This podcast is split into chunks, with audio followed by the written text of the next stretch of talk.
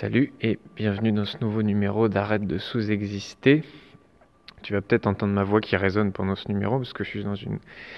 grande pièce vide et donc euh, voilà, ça résonne. Euh, je te fais ce numéro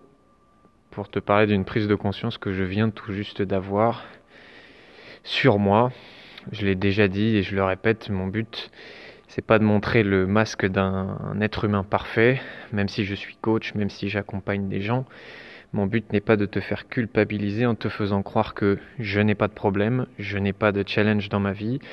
je n'ai pas de faille, je ne fais pas d'erreur. Non, je suis un être humain comme toi, même si j'aide les gens à se transformer, ça ne fait pas de moi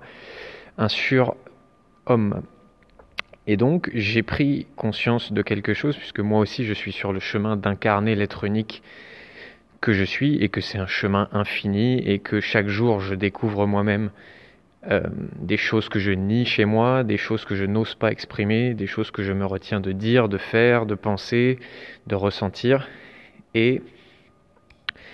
ben, j'ai pris conscience là, euh, il y a quelques minutes, c'est tout frais, que dans ma communication, sur les réseaux sociaux surtout, très régulièrement dans les messages que j'envoie, dans les posts que je fais, dans les commentaires que je laisse, je fais en sorte de rajouter des petits smileys avec des sourires, avec des clins d'œil, de euh, mettre un petit mot drôle à la fin, de bref, d'enjoliver ma communication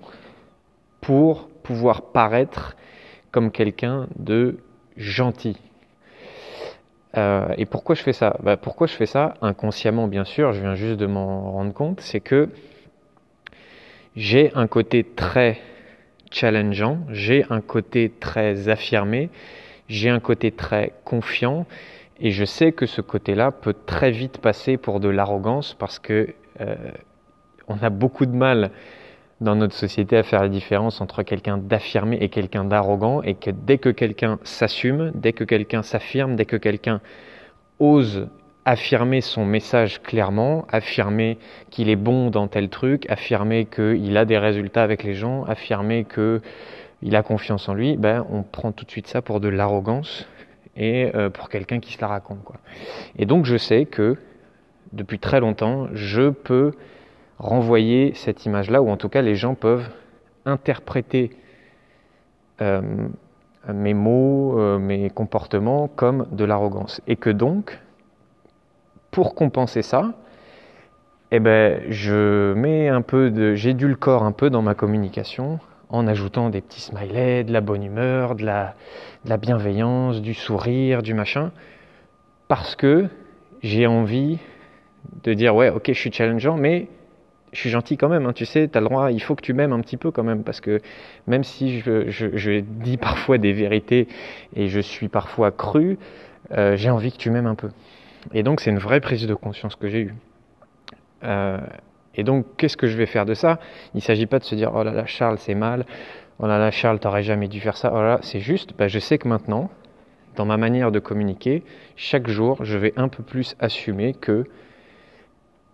j'ai un côté challengeant, j'ai un côté affirmé, et que de toute façon, ça va déplaire à certains, et que de toute façon, certains vont dire que je suis quelqu'un qui se la pète, et que de toute façon, certains